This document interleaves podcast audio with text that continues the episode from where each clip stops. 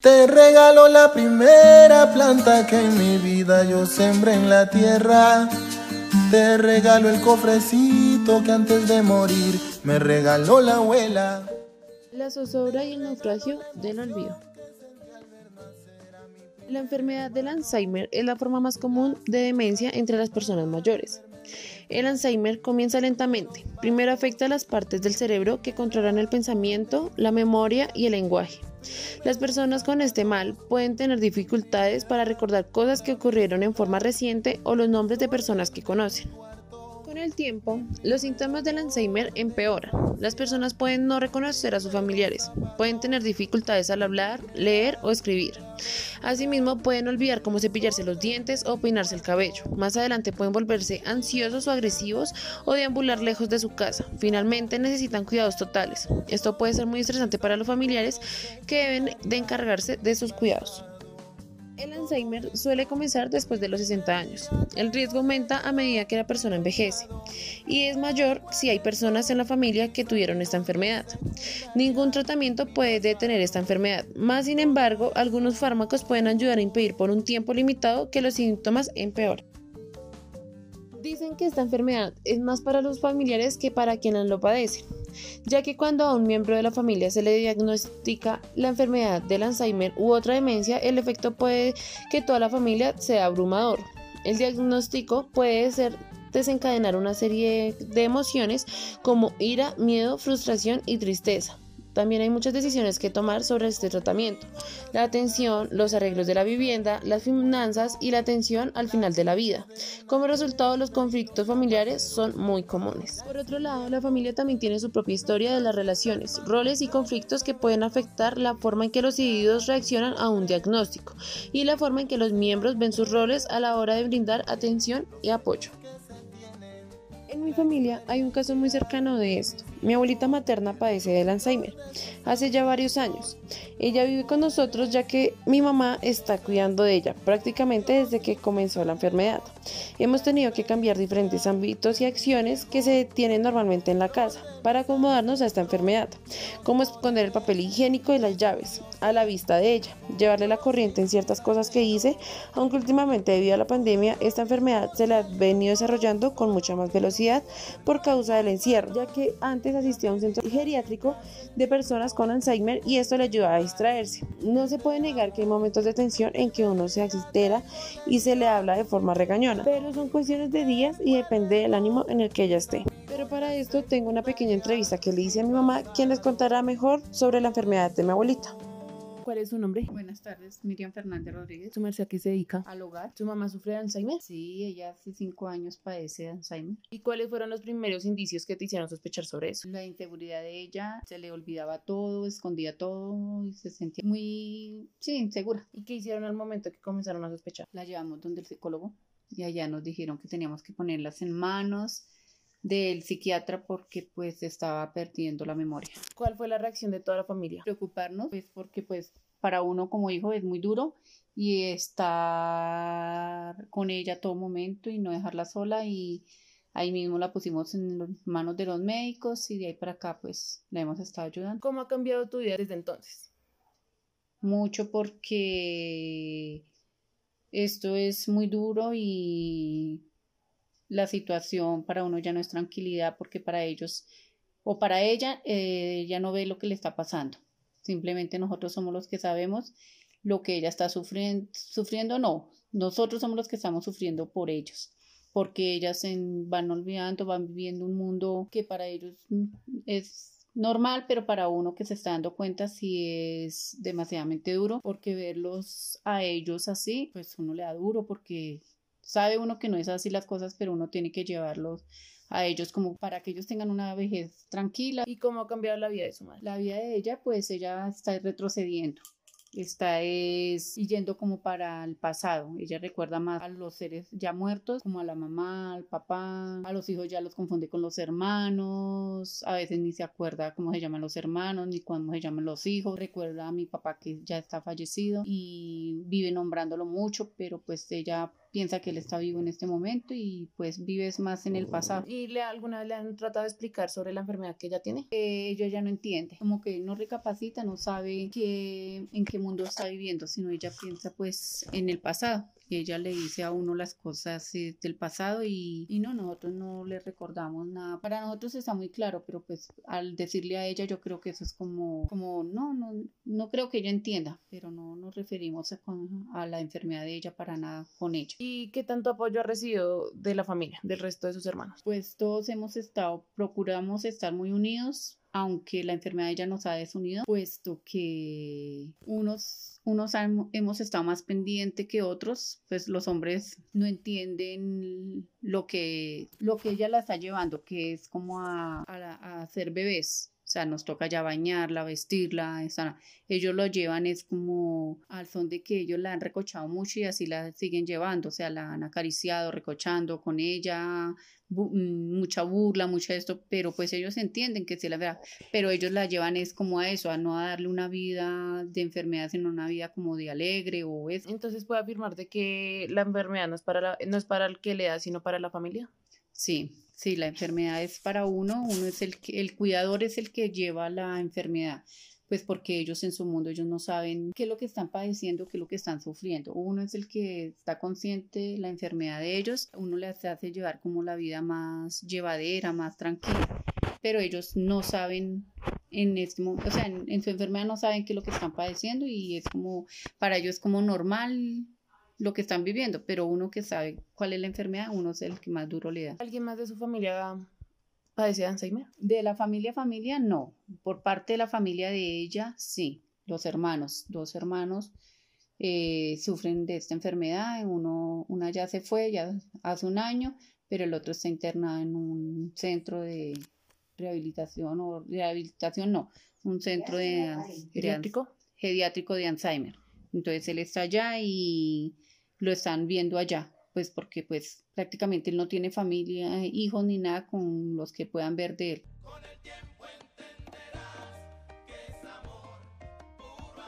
También el problema aumenta ya que cada vez es más grave porque cada vez hay menos cuidadores familiares, ya que la familia está cambiando drásticamente. Los valores tradicionales de cuidado, atención, respeto y convivencia con los ancianos prácticamente han desaparecido. Esta enfermedad afecta a cerca de 25 millones de personas en todo el mundo y constituye la cuarta parte de la causa de muertes en los países occidentales después de las cardiopatías, tumores e infartos cerebrales. La prevalencia de la enfermedad, es decir, el número de casos en un momento determinado, alcanza nada más ni nada menos que el 47% de las personas de más de 85 años. La supervivencia del enfermo desde el diagnóstico desde la demencia del Alzheimer varía entre los 5 y 10 años. Para esto traemos el punto de vista de un profesional en psicología. Su nombre es Jorge Curtidor y como mencioné anteriormente es psicólogo. Veamos qué nos dice acerca de esta enfermedad desde el punto de vista de su profesión. Lo que, lo que sé, lo que encuentro desde lo profesional es que como bien sabemos el Alzheimer hasta el momento no tiene cura. Existen dos factores que el ser humano corre el riesgo de poderla tener, adquirir y de desarrollarla. Y uno es la edad. Un factor implica que la edad eh, normalmente se está dando después de los 55 años y el otro es la genética, puede venir transmitida genéticamente. Entonces, hasta el momento son esos dos factores los que implican que la persona tenga unas características para adquirir este tipo de enfermedad. Eh, en promedio, las personas con la enfermedad de Alzheimer viven entre 3 y 11 años. Después del diagnóstico, pero algunas sobreviven 20 años o más. Depende del grado del deterioro o depende de la etapa en la que se encuentre la persona, el paciente. No hay una, edad exacta, pero los estudios han mencionado que este promedio de edades es lo que puede durar una persona con esta enfermedad.